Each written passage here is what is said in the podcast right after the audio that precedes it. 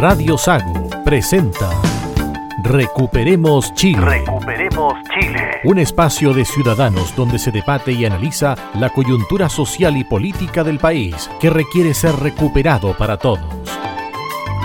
Desde ahora, escuche Recuperemos Chile.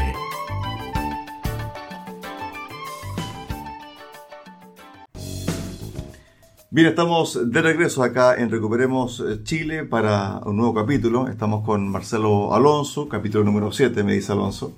También eh, estamos eh, con Roberto Correa y Adolfo Aliaga. Muchachos, ¿qué tal? ¿Qué tal? Hola Cristian. Aquí Muy- estamos, un nuevo viernes, un nuevo viernes para hacer este programa que nos motiva y poder ayudar para lograr eh, ese objetivo de recuperar Chile.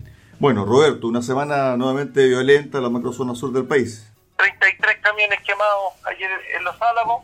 Eh, escolares que iban camino a su colegio fueron detenidos a balazos, no directamente, pero le interrumpieron su, su curso al colegio. Y nada, seguimos con un desorden total en la macrozona sur. Si no, el gobierno se va a querellar con los resulten responsables. Pero no, no, no vuelve el estado de excepción de Araucanía. No hay inculpados, no hay condenados, nada. Sigue todo igual. El gobierno, Roberto, dijo textual que la promulgación de un estado de sitio se verá en su momento. Decepción. de excepción. O estado de excepción se verá en su momento. Eh, Yo no sé qué esperan para que llegue ese momento, cuántos camiones más tienen que quemar, qué más tiene que pasar para que el gobierno decrete un estado de excepción. Yo creo que nada. Yo creo que nada porque el gobierno eh, no va a decretar estado de excepción y si lo hace lo va a decretar muy a contrapelo, porque en el fondo, si uno escucha las declaraciones de las autoridades, lo dijo el subsecretario Monsalve, eh, que ellos están por el diálogo, que es importante el diálogo, que no hay que dejarse llevar por las cifras, que siempre ha habido violencia, que hay que llegar a acuerdos, etcétera, etcétera, y además respetar el- la ley. Entonces el respetar la ley lo pone al final. Ellos, está claro que no van a, no van a hacer una intervención como la que hay que hacer, porque estas personas, estos terroristas que están actuando ya, estos, estos ataques a, la, a esta empresa con 33 camiones, son camiones y maquinaria que quemaron, lo hicieron a plena luz del día. Fue, fueron más de 40 personas encapuchadas, donde cercaron a la población, les dijeron que no salieran de las casas, atravesaron, amedrentaron a los conductores, lo hicieron atravesar los camiones para que no llegaran, quemaron camiones, o sea, fue algo absolutamente organizado y a plena luz del día, o sea, es, de un descaro tremendo. Y con Bueno. armas de guerra. y con armas de guerra, pero la delincuencia a plena luz del día ya se está normalizando. Eh, dos días atrás, en Santiago, en pleno centro, en un barrio de Las Condes, cerca de la municipalidad de Las Condes, ahí en Plaza Perú, en calle Isidora Goyenechea, a las 11 de la mañana hicieron un asalto en un local comercial, una boutique. Están los videos dando vueltas en las redes sociales, así que seguramente muchos ya lo saben esto. Pero eran cinco sujetos disparando al aire y a las 11 de la mañana. Entonces ya el descaro está creando nuevos límites. Así que la delincuencia yo la veo absolutamente desbordada. Na- nadie toma en cuenta cuando el gobierno dice que está por el diálogo, que está por el diálogo. Bueno, aquí hay una empresa que le quemaron 33 maquinarias, ya son miles de millones de pérdidas. El resto de las personas piensan que las empresas están aseguradas, los particulares tienen ase- asegurado su equipo. La mayoría está equivocado porque en esa zona, las compañías de seguro que obviamente cuando dan una prima evalúan los riesgos, no están asegurando equipos en esa zona porque saben que la probabilidad de que se las quemen son altísimas. Entonces la mayoría son pérdidas particulares y cuando el gobierno dice que va a seguir con el diálogo, mientras hay ciudadanos chilenos, ciudadanos que trabajan, que pagan impuestos, que se sacrifican para sacar este país adelante, que le queman todo su trabajo y los dejan en la calle mientras el gobierno dice que sigue conversando. Roberto, hace un par de días atrás, el subsecretario de Prevención del Delito, Eduardo Vergara, manifestó algo realmente muy preocupante y además también yo creo que reconoció de que existe una violencia inusitada y desbordada en el país. Él dijo lo siguiente, que la violencia que se está viendo en el país hoy es casi similar a la violencia que tenía el país a comienzos de los 90. Recordemos que a comienzos de los 90 seguían operando los grupos subversivos, ¿cierto? Habían asaltos a bancos, muertos, seguía operando, por ejemplo, El Frente Patriótico. el Frente Patriótico, también eh, Lautaro, algunos miristas, etcétera. De ahí que se creó, por ejemplo, la oficina, ¿se acuerdan ustedes? Sí. Para desarticular a todos estos grupos terroristas. Y él dice que lo que está viviendo hoy el país en términos de grados de violencia es similar a los 90. Entonces la pregunta que cae aquí, Roberto, es la siguiente. Bueno, ¿estamos preparados para esta violencia 2.0?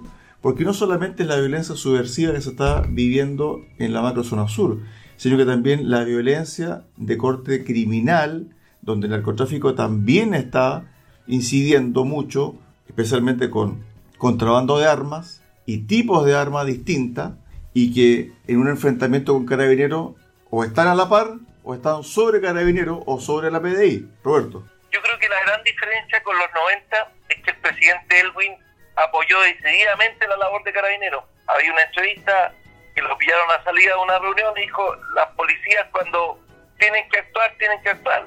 Y si hay que disparar, hay que disparar. El presidente Elwin respaldó a carabineros. Hoy día no veo ese respaldo del, de los políticos, de los que están encargados de gobernar este país. O sea, no Mi solo país. en este gobierno, hace varios gobiernos que a Carabineros le quitaron el piso. Sí, efectivamente. Y se ve de- desde cualquier eh, acción que haga Carabineros, aparece una autoridad cuestionando el procedimiento, aparece la prensa, lamentablemente haciendo una labor muy poco consecuente con, la, con el apoyo que necesita nuestra fuerza, nuestra fuerza policial. Entonces, eh, si uno se pone en los zapatos de un carabinero, ¿para qué voy a arriesgarme a ser eh, eh, dado de baja?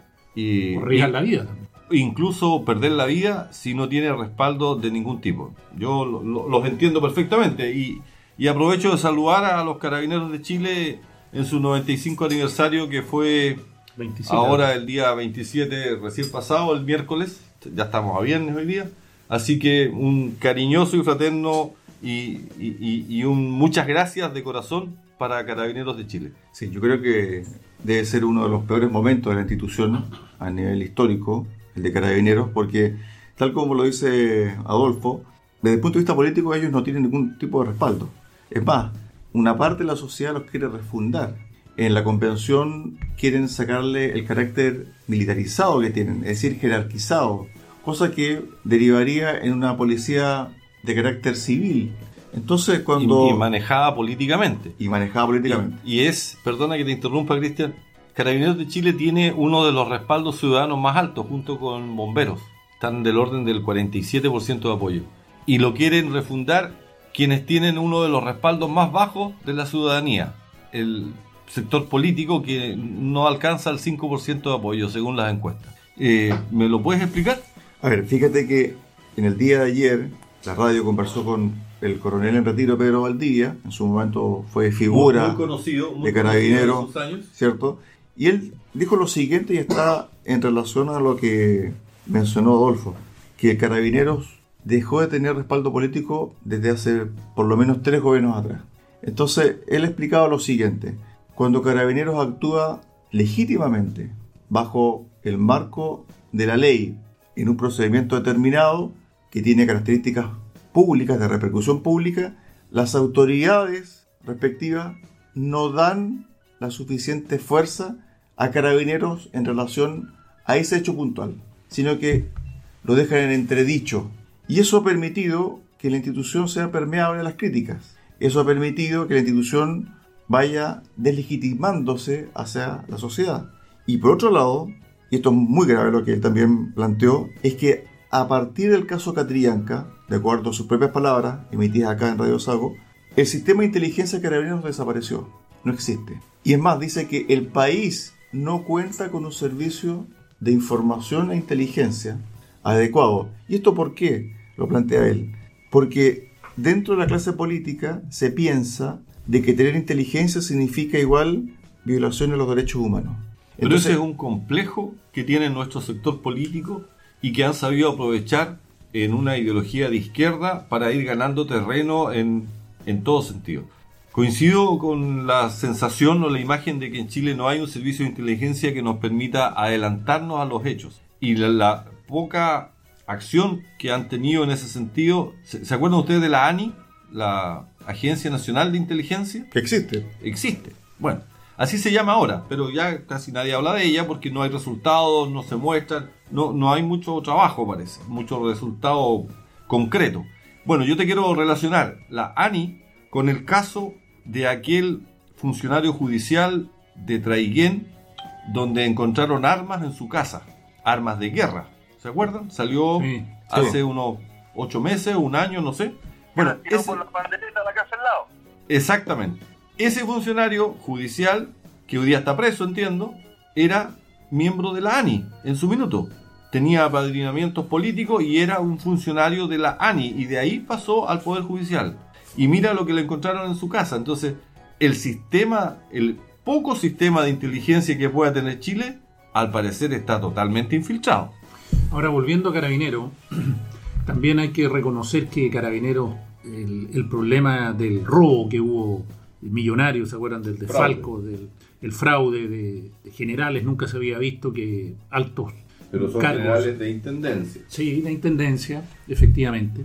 Pero igual eran generales, eh, metieron las manos y en forma grosera se robaron mucho dinero.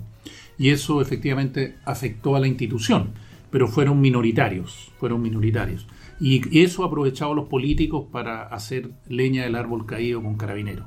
Y, y aquellos que eh, están involucrados están o presos o están siendo investigados. Ese, ese tema no está cerrado. No, no, sí, absolutamente. Hay que separar las cosas. Entonces se da aquí el contrasentido, como dices tú, Marcelo, que los carabineros tiene un alto apoyo del- de la ciudadanía y nosotros los vemos en cualquier noticia cuando pasa algo, cuando hay robo, asalto, todo el mundo dice en las poblaciones que falta carabineros, que no hay más presencia policial, que tiene que venir carabineros. Entonces la gente reconoce la labor de carabineros. Lo que pasa es que la labor de carabineros hoy día se ve disminuida porque como le han quitado el piso político y obviamente cuando Carabineros hace un procedimiento contra un delincuente, en algún momento va a haber un forcejeo y va a tener que aplicar la fuerza, al tiro están las personas, los políticos y la prensa buscándole el ángulo para criticar en su actuar. Y ese Yo es el problema con Carabineros. No puede actuar como, como corresponde a la ley. La gran diferencia con los años 90 que, que comparábamos hace un rato atrás es, es el apoyo transversal que había en contra de este Frente Patriótico Manuel Rodríguez, en contra de los delincuentes, todos los sectores políticos y de opinión del país estaban apoyando a Carabineros, teníamos un sistema de inteligencia ordenado y bueno, y eso hoy, día no existe. Entonces, esta, esta reco- reconocimiento del terrorismo no tiene contrapeso hoy. Y, y esto engrana con la Convención Constitucional. Se rechazó una norma que dice lo siguiente, no podrán ser candidatos a diputados o diputadas, representantes regionales quienes hayan sido condenados por delito que mezcla pena fictiva o por delito que la ley califique como conducta terrorista. O sea, dice, oye, los terroristas no pueden acceder a diputados. Rechazada la norma. sobre el engranaje hacia la convención, bueno, también algunos apuestan de que el diálogo, que supuestamente debería haber, anunciado también por el gobierno, Adolfo, se va a concretar a contar de septiembre. Es decir, una vez que se conozca el resultado del plebiscito de salida. Recordemos que en las normas que se han ido aprobando en la convención hay muchas que tienen que ver con la recuperación de tierras. ¿Por qué? Porque cuando se aprobó en una norma que ya está en el borrador de la nueva Carta Magna, hay independencia jurídica, autonomía territorial y financiera. Y lo otro, con respecto a las tierras, toda comunidad pudiese recuperar sus tierras, Adolfo, Marcelo, desde el punto de vista ancestral. Así es, así es. Eh, lo que tú dices, Cristian, es muy cierto. Y quiero yo volver un poco atrás lo que hablábamos de la violencia, antes de referirme al, tema que pusiste recién. Una, una gran diferencia que tuvo la violencia en los años 90, que efectivamente habían varios bombazos, estaba el FMR, y como dices tú, Roberto, había un- todo el mundo transversalmente criticaba eso. En general, ellos atacaban en la clandestinidad de noche y lo hacían contra empresas, atacaban bancos, instituciones. Hoy día lo están haciendo a rostro, o sea, lo están haciendo a plena luz del día, tienen zonas absolutamente eh, capturadas por ellos, donde ellos dominan, controlan los caminos, no hay libre paso, completamente. tienen control territorial y lo hacen a vista y paciencia a los demás y no pasa absolutamente nada. Y lo están haciendo contra particulares, no contra instituciones del, del Estado. Y esa es una gran diferencia. Los jóvenes del Instituto Nacional también a plena luz del día, queman buses frente a su colegio y el gobierno ha propuesto una gran solución. Propone crear unas mesas de diálogo y trabajo para terminar con la violencia estudiantil. Yo me pregunto, ¿cómo no se le ocurrió hace 30 días esta brillante idea? Bueno, yo creo, Roberto, que los, los que queman, que están con uniforme y dicen que son del Instituto Nacional, hay que ver si efectivamente son alumnos. ¿ah? Es fácil eh, ponerse un uniforme y decir que pertenece al Instituto Nacional. Pero, se resguarda al interior del Instituto Nacional. Ah, obvio, obvio, está capturado por... Esto, es todo, esto, esto es todo organizado. Bueno, en los 90 hubo hechos muy, muy dramáticos. ¿Se acuerdan ustedes de la balacera que hubo en Apoquindo, donde Carabineros atacó un, un microbús donde iban integrantes del movimiento Lautaro? Pero fue en un robo en un banco, ¿no? Después del robo después, después. Efectivamente. Después estaba y estuvo los cuatro gendarmes fallecidos o heridos, ya no recuerdo muy bien.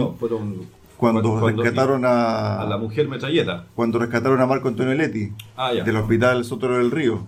Entonces, hechos de violencia de ese tipo, claro, no hemos vivido, pero hay muchas similitudes, especialmente cuando se muestran, Roberto, no sé si has visto las imágenes de un trabajador forestal que iba por un camino interno en Arauco y donde aparecen sujetos salidos desde los bosques no sé, 30, 40 personas, todas mimetizadas con ropa oscura y con armas en las manos. Realmente un, un hecho... no con pistolas, con armas de guerra en la mano. Esta situación no puede quedar, desde el punto de vista político, en la rigidez de, de no hacer nada, Adolfo. En el fondo uno espera una cierta reacción mucho más enérgica y dura del Estado, más allá del gobierno de turno que administra el Estado, sino que del Estado en general. Yo creo, Cristian, que lo que tú te referías anteriormente sobre el, cuando salga el plebiscito de la Constitución, yo creo que el gobierno está haciendo tiempo. Nada más que está haciendo tiempo. Está dilatando, efectivamente, dilatando, dilatando, hasta que ellos están apostando por el apruebo, obviamente, y con eso van a tener el control total en base a, la, en base a todos los artículos que están que se han ido aprobando en la Constitución y efectivamente el problema se solucionaría porque las tierras volverían a, lo que están pidiendo toda esa gente que dice que son mapuches. y lo otro también, Roberto, es que desde el punto de vista político, no sé hasta cuándo va a tener piso la ministra Siches. Porque en el fondo cuando sale y le preguntan, Roberto, que se refiera al saqueo de un supermercado en Talagante, y se lo preguntan a media mañana, y esto había ocurrido la noche anterior, tipo 9 de la noche. Con 40 detenidos en esa... Y ella dice, voy a preguntar, no tengo conocimiento de aquello. Entonces uno dice, bueno, ¿de qué estamos hablando acá? La figura de la seguridad pública del país no tiene conocimiento de un hecho gravísimo que mucha gente... Claro, que, que mucha gente comienza a relacionarlo con el estallido social o delictual del 2019, donde fueron saqueados cientos de supermercados la gente podrá decir, bueno, esto está comenzando de nuevo, ¿por qué se da este tipo de situaciones? Y resulta que la ministra encargada de la seguridad pública dice, no tengo conocimiento. Roberto. 48 detenidos hubo en ese saqueo al supermercado, 7 formalizados, todos libres hoy día. La ministra está desconectada total, mi impresión es que está muy intervenida. Ayer le hacen una pregunta directa a la periodista. Ministra Sichel le dice usted, y le quita el micrófono a la Camila Vallejo y contesta a la Camila. Está muy intervenida la ministra del Exterior. Está, yo creo, en estado de. en el limbo. Yo creo que desde el punto de vista político sería un fracaso para el gobierno, Adolfo, que la ministra Siche renunciara o le pidan la renuncia. Absolutamente, absolutamente. Con, llevamos dos meses de gobierno eh, la ministra Siches es una persona de confianza del, presidente Boric, es parte de su equipo, ha intervenido en la campaña presidencial.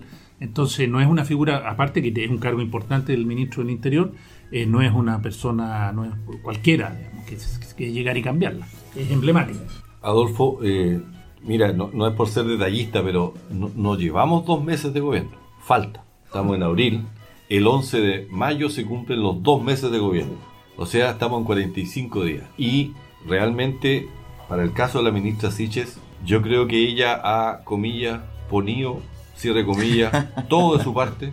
Y definitivamente el poncho le quedó grande, como a muchos otros del gobierno. Me duele porque el país es el que, el que la sufre. Somos todos los que la, la, vamos a pasar mal. Pero, pero este cuento no tiene buen color. el país necesita un ministro del Interior fuerte, con carácter, que apoye a su policía para terminar con estas olas de violencia y terrorismo.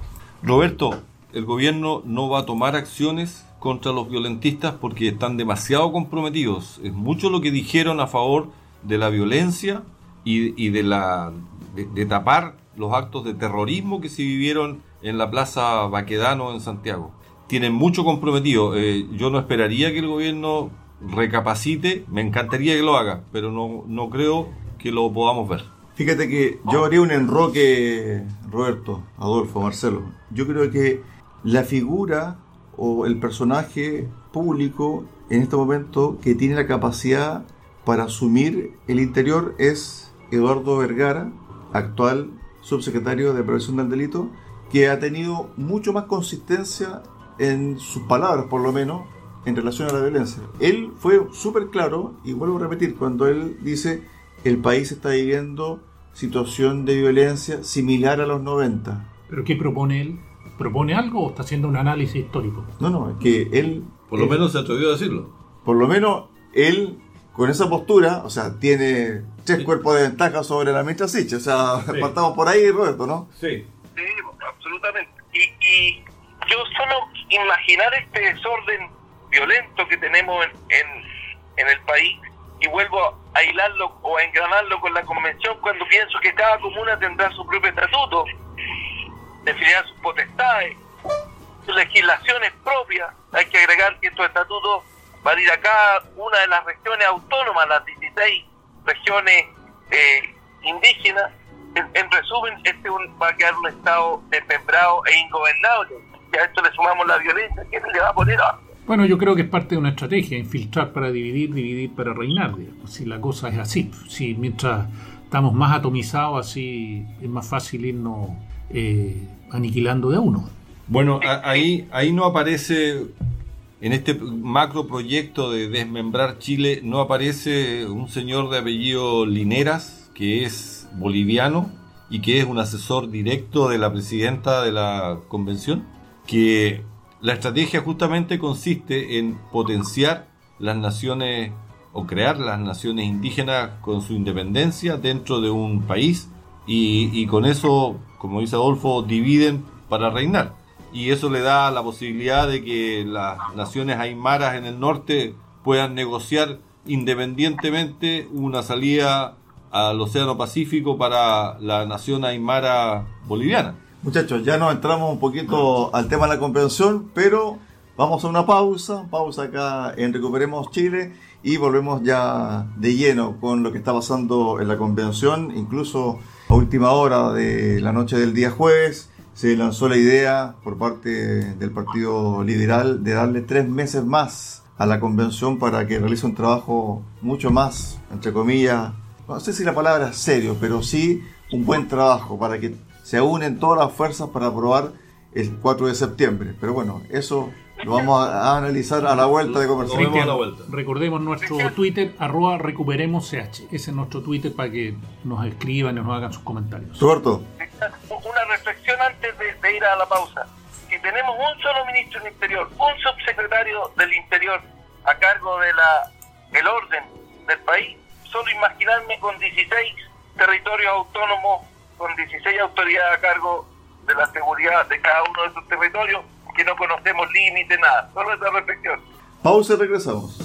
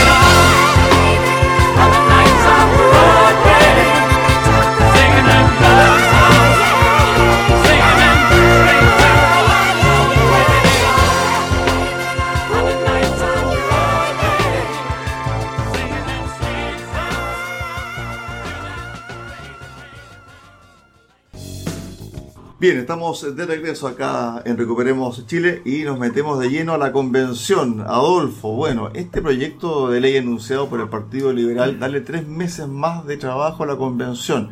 No fue bien recibido por la convención, rápidamente fue desechado, pero ahí está. Y ojo, esto se dijo por parte de diputados del Partido Liberal una vez que concluyó una reunión en La Moneda entre la ministra del Interior, la Secretaría General de Gobierno, la Secretaría General de la Presidencia, prácticamente el equipo político del gobierno, junto a parlamentarios oficialistas, en la moneda. Es decir, esto no es al azar, Adolfo. No, no, obviamente son cosas que están conversadas. Yo creo que en algunas partes del grupo políticos o del gobierno están viendo que el, que el horno no está para bollos en este momento, que la convención no tiene mu- mucho apruebo de parte de la ciudadanía, mucho respaldo, y quieren dilatar el tiempo para ver si se puede revertir el camino y obviamente asentar más las bases de lo, de lo que están haciendo. Tres meses más de plazo. Significa en plata más de 3 mil millones de pesos. Acuérdense que la convención constituyente nos cuesta a todos 1030, 1050. Pablo no está ahora con nosotros acompañándonos, pero él tiene la cifra. 1050 millones mensuales. Tres meses más. ¿Por qué? Porque las Eso encuestas están, que eh, las encuestas están mostrando que el rechazo crece sostenida y sólidamente. Y eso se debe a que el trabajo de la Convención Constituyente no convenció, el trabajo ha sido malo, el resultado no sirve para un país que queremos recuperar. El objetivo de la, de la nueva constitución era tener una constitución para todos, una casa que nos representa a todos, que todos se sientan acogidos en ella, y, pero los constituyentes parece que están trabajando en un claustro, a puertas y oídos cerrados, y hacen, no tienen ningún feedback con la ciudadanía. En la convención constituyente, Adolfo, eh, bueno, están llenos de asesores. Uno de ellos, como lo dije en el primer bloque, es este señor de apellido Lineras, que es un boliviano muy amigo de Evo Morales y que asesora a nuestra a la presidenta de la convención constituyente. Linera los está llevando por los senderos de una plurinacionalidad exacerbada, de una justicia absolutamente diferenciada, de la segregación racial ya en forma institucionalizada y, y de la aproba- aprobación, apropiación de los territorios en cualquier parte de, de Chile. Esta dictadura sindical disfrazada de democracia participativa, etcétera. Esto que estoy eh, diciendo es parte de lo que está circulando en las redes sociales respecto a la información de la actividad de este señor Lineras, que está metido, inserto como asesor en la cabeza de la Convención Constitucional. Fíjate que la convención esta semana ha tenido una serie de situaciones muy conflictivas internamente y también desde afuera. Aquí mismo en Radio Sago, el senador por la región de los lagos, Fidel Espinosa, del Partido Socialista, dijo lo siguiente, si la elección fuera hoy, gana el rechazo. Eso sí que es peligroso y espero que se revierta, pero dependerá de los convencionales de izquierda. Si me preguntas hoy, no estoy por aprobar. No lo digo solo por la eliminación del Senado. Tengo discrepancias de fondo con otras cosas, las dos justicias y muchas que no comparto, aseveró en Radio Sago. Pero después creo que desmintió un poco lo No, que... el- el- porque en el fondo él se tomó de un tema de Manuca, donde la radio tuvo que salir a un poco aclarar algunos puntos, pero ese es otro tema. Ya. Este tema sobre la convención está, lo dijo, lo que yo acabo de leer es textual a lo, Lo que, que él dijo en la entrevista. Él señaló lo siguiente, y vuelvo a repetir, si me preguntas hoy, no estoy por aprobar. Cierre de comillas. Te voy a complementar, Cristian, con lo que dijo la senadora Jimena Rincón, demócrata cristiana. Dice, si hay algo que no está generando certezas en la convención, y te estoy leyendo textual, con una serie de normas y aspectos que se están discutiendo dentro de la convención, si no están teniendo el respaldo que esperábamos que tuviera, puede que sea un gran fracaso. Lo está diciendo alguien que apoyó decididamente el apruebo en su minuto. Bueno, hay, muchos que apoyaron el apruebo y que hoy día el, ex senador Fulvio Rossi también, que estuvo por el apruebo, también no está de acuerdo por el camino que lleva la convención y muchos otros que no están por aprobar. La Pero- situación como está. Pero fíjate, Roberto, que yo creo que la las campañas o las campañas por el apruebo o el rechazo ya está lanzada. Por más que todavía falte que concluya el trabajo de la convención, No, ya partieron. ya partió la campaña por el apruebo, ya partió la campaña por el rechazo. Roberto. 970 millones le dieron al Consejo de las Universidades Estatales para difundir las brillantes ideas de la convención, o sea, para hacer campaña por el apruebo. 970 millones que salieron de la convención, aparte de los sueldos, ¿no es cierto?, para hacer campaña por el apruebo, dado a los, a los al Consejo de las Universidades Estatales. Y nada de eso no se transparenta, no se publica en los diarios, nada. La campaña está lanzada totalmente. Hay otra, otra persona del mundo político que seguramente todos recordaremos, la señora Soledad Alviar, también de democracia cristiana, ex democracia cristiana. Dice que hay ciclos en el mundo y estamos viviendo uno que busca más los extremos y la polarización. Habla a nivel mundial. La Convención Constitucional, acá en Chile, nos ha dado un pésimo ejemplo de cómo no hay que hacer las cosas. Por eso es que el rechazo está creciendo, porque están haciendo mal las cosas. Y tuvieron la oportunidad de hacer un proyecto de constitución que sea la casa de todos, pero definitivamente es la casa de muy pocos. Solo si eres de origen mapuche, si eres de una etnia o si eres de alguna tendencia Afrodescendiente. afrodescendiente. Esa es la palabra, gracias Roberto, afrodescendiente. Esa no es la casa de todos. Esa es la, no es la que yo quiero, por lo menos. Pero fíjate que desde el punto de vista político, yo creo que la idea que lanzó el Partido Liberal no es mala. Tres meses más de trabajo. No sé si es el momento este de lanzarla, o creo que ya están desfasados, pero la idea no es mala. No quiero hablar en pasado, no era mala, pero yo creo que no es mala en qué sentido. En que si se busca desde el punto de vista del bien común general para el país, que tiene que ver que no se profundice esta grieta que estamos observando, que se está ejecutando y que está creciendo, si llegase este proyecto a un acuerdo general en el Congreso, transversal, que la Convención entienda de que su trabajo hasta ahora ha sido de regular a malo y que en el fondo le están entregando tres meses más para que reformulen algunas normas ¿Tú crees que lo van a hacer? y eso permita de que el plebiscito de salida no se transforme en una guerra de trinchera, bienvenido sea. Pero como la convención está tan ensimismada y no reconoce sus errores, este proyecto lo más probable es que nació muerto y vamos a tener que enfrentar, Roberto, de aquí a septiembre, una guerra desde el punto de vista político encarnizada entre la gente del rechazo y la gente del apruebo. Es decir, lo que motivó esto, que es una nueva constitución, lo que está originando es una división aún más profunda en la sociedad chilena que se va a ver enfrentado a un dilema el 4 de septiembre. O aprobamos un escrito que tiene muchas cosas que son impracticables y que van a dividir al país, o rechazamos y nos quedamos con la constitución actual. Porque en este minuto no hay otra opción, desde el punto de vista político, salvo que se haga una reforma constitucional para que haya una tercera vía. Esa es la realidad que hay y que yo veo que existe en el país. Por lo mismo, si me preguntan a mí, ¿es buena la idea de dar tres meses? Para mí es buena. Bajaría un poco la presión, pero no sé si llegó en el momento adecuado, Roberto. yo veo al gobierno actual paralizado esperando el resultado del plebiscito. Si tú me dices el gobierno va a estar tres meses más paralizado, lo que conversábamos en el primer bloque, aquí nadie va a hacer nada en materia de seguridad, en materia de orden público, todos estamos esperando qué va a pasar con la convención. Tres meses más paralizado el gobierno, ¿a ¿cuánta gente más va a morir? ¿Cuántos camiones más van a quemar? El gobierno está paralizado esperando la convención, tres meses más paralizado. Ya va, a haber un cuarto, un 25% del tiempo del gobierno del presidente Boric paralizado por la convención. Yo no estoy de acuerdo. Además que creo que no van a cambiar. Ya las decisiones de tener 16 territorios autónomos están tomadas. ¿Tú crees que eso va a cambiar porque le den tres meses? No lo veo así. Sí, creo que tienes razón, Roberto. Hay cosas que ya están aprobadas por el Pleno.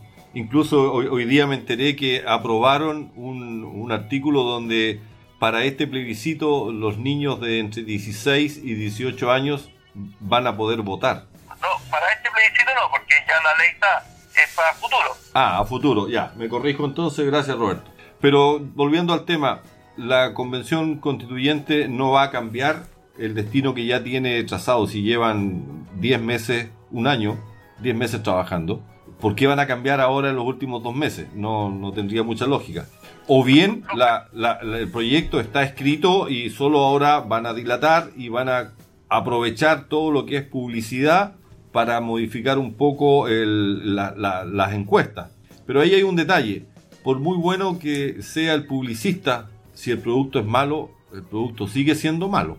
Que me da la impresión es lo que pasa ahora. Rodolfo. Sí, Cristian, mira, analizando lo que tú dices, efectivamente, si, si por, el, por el bien del país estamos dispuestos a hacer cualquier cosa, a dar tres meses, a dar cuatro meses, a dar cinco meses. Yo también pienso igual que tú, si esto va a salir algo que nos representa a todos y que sea para que el país pueda A mil millones cada mes. no importa, no importa Marcelo, son, es un montón de plata, mil millones, se construyen hartas cosas, harta gente vive de eso, pero si lo vemos en el largo plazo y en el, y la situación que estamos de país, que el país está paralizado, con donde no hay inversiones, donde como dice Roberto, todo el mundo está en ascuas esperando a ver qué pasa, el gobierno no hace nada, mira, mil millones más, mil millones menos, yo creo que es irrelevante en el largo plazo.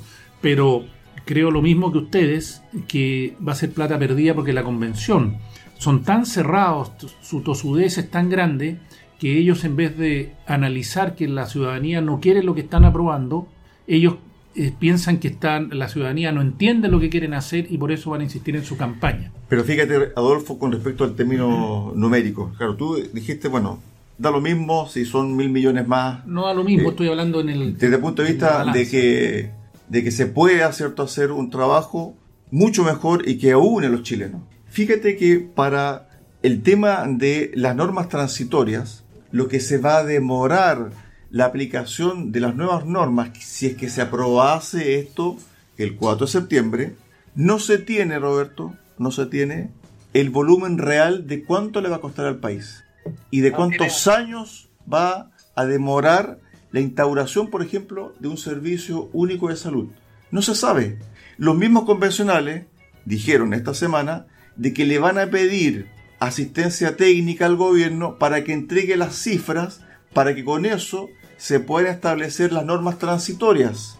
Es decir, Roberto, Marcelo, Adolfo, todo lo que se ha aprobado hasta ahora, que son más de 310 normas, no tiene ningún sustento desde el punto de vista financiero. No lo tiene. Son puras ideas, sueños, esperanza, y donde ahora se le está pidiendo al gobierno, y esto de manera oficial, de que entregue cifra para que, para que las normas transitorias especifiquen en cuánto tiempo más, por ejemplo, se van a poder hacer las regiones autónomas. En cuánto tiempo más, por ejemplo, las comunidades indígenas van a tener su autonomía financiera, etcétera, etcétera.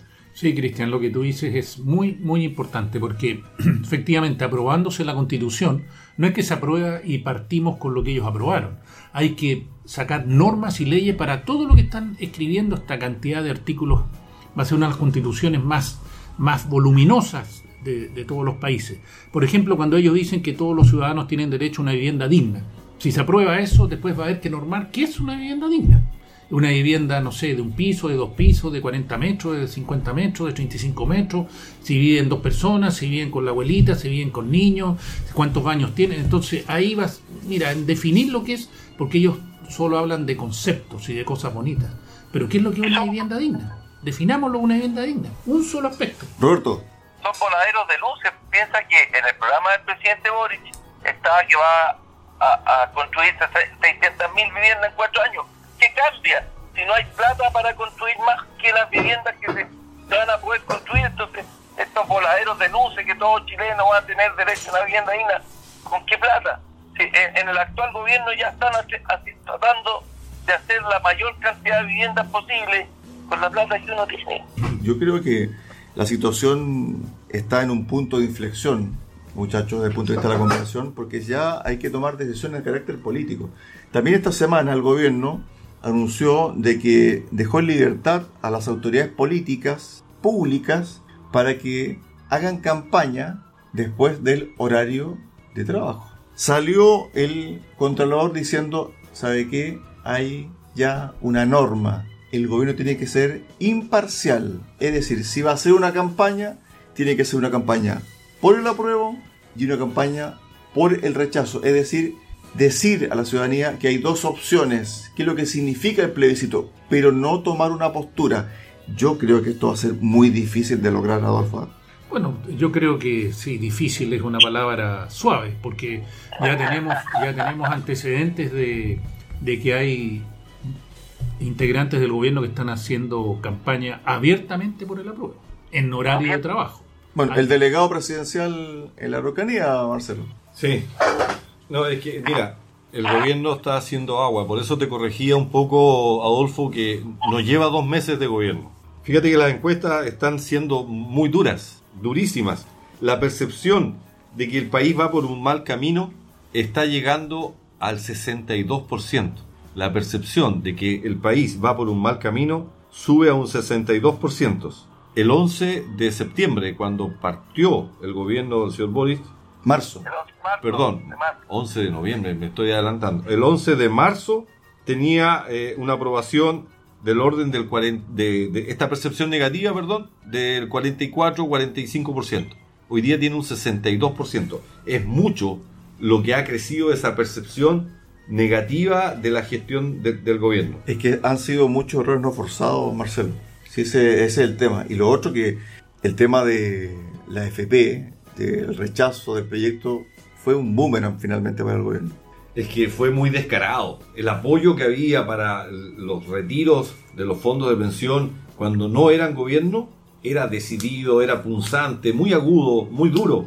Y hoy día, eh, con guitarra, es otra cosa. Entonces, la, la gente de- está cobrando esa, esa voltereta, como se decía hace un par de meses atrás.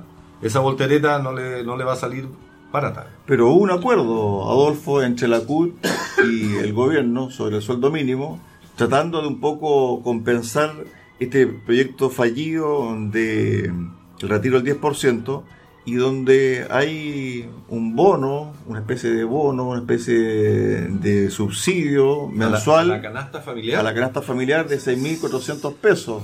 Sí, por persona. Sí, es el- bueno, ellos están tratando de ver el aumento del IPC con una canasta básica. Yo, yo creo que el acuerdo con la CUT, lo más importante que sí va, va a tener un efecto es el aumento del sueldo mínimo. Que ellos subieron de 350 a 380, que parte ahora ya en mayo ya el primer aumento, y a final de año va- vamos a llegar a 400. Va a ser escalonado. Sí, En- desde agosto en adelante. ya. Bueno, pero, pero vamos a llegar a 400 a final de año, ¿no? ¿Cuán- A final de año Sí. vamos a quedar en 400. Pa- Ya. Parte, su alza es a partir de mayo con 380, de los 350 que tú decías, y a partir de agosto sube a 400. Sí, pero el tema está más allá de aumentar el sueldo mínimo a 400 mil pesos. Puedes poner 500 mil pesos. El tema está en cómo tú contienes la inflación. Bueno, es que es por eso. Y además es- esto va a dejar, este es el aumento de sueldo, de sueldo mínimo más en porcentaje más alto en los últimos tiempos. Y esto obviamente va a dejar un piso para la negociación del próximo año. También ya vamos a partir en un aumento de 50 mil pesos, que fue lo que se negoció este año. Sí, pero yo insisto, yo creo que no estamos saliendo un poquito de la coyuntura política, pero desde el punto de vista económico, Roberto, yo creo que el gran trabajo y el objetivo del gobierno tiene que ser atajar la inflación a como de lugar. Si no, no sacas nada con aumentar dinero en términos de, de remuneración, si ese dinero después no va a valer, ¿cierto?, en términos específicos cuando tú vayas a comprar. Roberto. está dificilísimo eh, atajar la inflación. Rusia produce el 25% de los fertilizantes del mundo, está dejando de exportarlo. Ucrania produce el 70% del aceite de maravilla, por ejemplo, estoy poniendo algunos ejemplos. No está produciendo el 25% del, del trigo, lo produce Ucrania del mundo, no está produciendo. Los fletes por el tema del petróleo están disparados. El dólar está disparado para todos los, productos que consumimos importados. Ojo, ah, estamos consumiendo aceite importado, estamos consumiendo arroz importado. Entonces, no veo cómo podemos controlar la inflación. Bueno, yo pienso lo mismo. ah, Si Cristian, tú quieres ver el tema de la inflación, efectivamente la inflación ya es un caballo que mordió el freno bueno, y ya va con la cabeza para adelante y no lo va a ser muy difícil frenarlo porque en general la gente se acostumbró a gastar, a comprar televisor, a comprar autos, a no sé, a ver eh, Netflix o las otras plataformas. Entonces el apretarse el cinturón no lo quiere hacer nadie, el país no está no está produciendo. El país no sabe cómo apretarse el cinturón, Adolfo. Hemos tenido años de bonanza y de crecimiento sostenido, poquito más, poquito menos, pero siempre creciendo. Por eso es que nuestra juventud asume que el teléfono que tiene en la mano con todas las características es casi un derecho y no saben lo que costó llegar a tener el acceso al auto, a la bicicleta, a la casa, por muy chica que sea, pero casa propia. Ese sacrificio, ese crecimiento no fue gratis y hoy día lo están asumiendo como un derecho. De ahí el error. de ahí retomo nuevamente el tema de la consulta que le está haciendo la convención ahora al gobierno sobre los costos y cuánto se va a demorar y cuánto va a tener que ser la inversión para las leyes transitorias si es que se aprueba la constitución, el borrador. ¿Me entienden o no? Sí, correcto. Porque estos son sueños, aspiraciones que tienen un costo. Sí, sí, Entonces, si el país está estancado económicamente, si la inflación está desbocada, como dice Adolfo, entonces, ¿cuánto nos vamos a demorar o cuánto se va a demorar el país en instaurar estas nuevas leyes donde son muchos derechos y esos derechos son. ¿cierto?, a, a costa de erario fiscal. Bueno, el gobierno piensa, como todo gobierno de izquierda, que la solución es subir los impuestos. Ya lo, ya lo hizo con las contribuciones. Todos los que pagan con contribuciones pueden ver el reajuste que hubo. Y también se está hablando de una reforma tributaria. Una de las grandes reformas que quiere hacer este gobierno es la reforma de pensiones y la reforma tributaria. Bueno, ¿y cuánto va a tener que pagar el Estado de Chile si es que, por ejemplo, se aprueba la norma de que las concesiones mineras pasan automáticamente al Estado? O al- a, a la, a la etnia indígena donde están ubicadas. Bueno, Porque eso tiene un costo. Pero yo quisiera hacerte un comentario. tierra. Yo quisiera hacerte un comentario, Cristian. El Banco Central tiene como objetivo controlar y regular, ¿no es cierto?, tomar todas las medidas para contener una inflación con un objetivo máximo del 3% anual. Ese es el objetivo del Banco Central. Un banco independiente, muy profesional y que ha funcionado muy bien. Una de las envidias a nivel mundial de cómo se, cómo, cómo se creó esta herramienta, al igual que los sistemas de fondos de pensiones. Fueron copiados por muchos países, pero en Chile lo encontramos mal. China ya anunció un sistema de pensiones privado esta semana. Sí, pero los fondos quedan en poder del Estado. Pero, pero se acercan a la idea. Se Exacto. acercan a la idea. Bueno, yo quería hacerte el comentario. El Banco Central en Chile, hasta hoy, es independiente. Entre comillas, muy independiente. No voy a decir 100% porque no creo que sea 100%, pero es independiente en su concepto. La propuesta de la Convención Constituyente es politizar el Banco Central. Imagínate qué poder de control de inflación podría tener el país bajo un escenario con un Banco Central dependiente de las autoridades políticas. Adolfo, para el cierre, ir redondeando este capítulo. Bueno, que ahora hay, hay muchas cosas que me gustaría referirme. Eh, me, quería, me gustaría mencio- mencionar también la querella que hizo la, la ministra del Interior contra los camioneros por, eh, por obstaculizar el libre paso en las carreteras. Yo le encuentro razón a la ministra. Todos tenemos derecho a circular y a todos nos molesta cuando hay una toma de un camino, porque no hay tomas pacíficas, son todas violentas desde el momento que a uno le obstruyen el paso, el libre paso, el trabajo que uno está haciendo, el desplazamiento.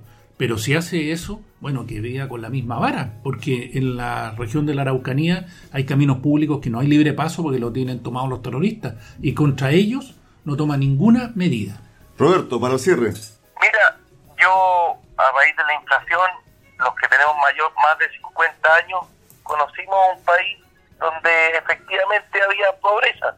Yo recuerdo cuando estaba el año 74 en el colegio y nos daban almuerzo un vaso de leche y unos sándwiches con mortadela porque no habría más donde comprar alimentos, no porque la señora no, que nos daba el almuerzo en el colegio no tenía donde comprar alimentos. Hay generaciones completas que no han conocido un país pobre. Yo espero que la inflación se controle lo más posible, porque si no la pobreza vamos a llegar a los mismos niveles de Argentina que tiene hoy día el año 2022.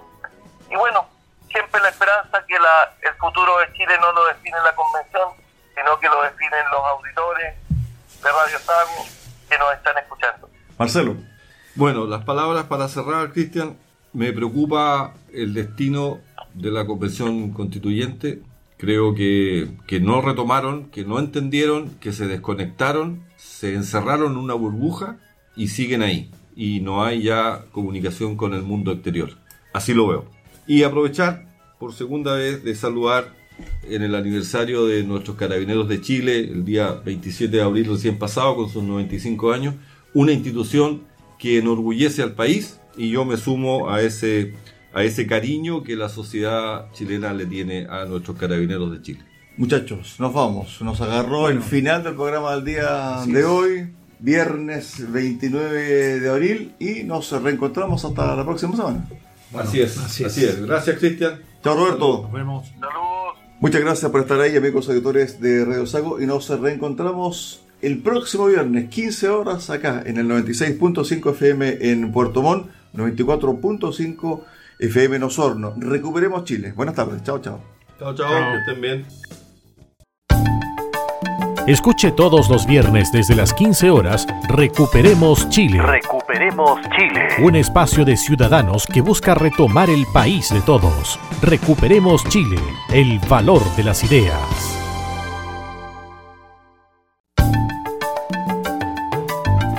Radio Sago presentó Recuperemos Chile. Recuperemos Chile. Una hora de debate y análisis sobre el presente y futuro del país que los ciudadanos quieren recuperar. Recuperemos Chile. Vuelve el próximo viernes acá en Radio Sago.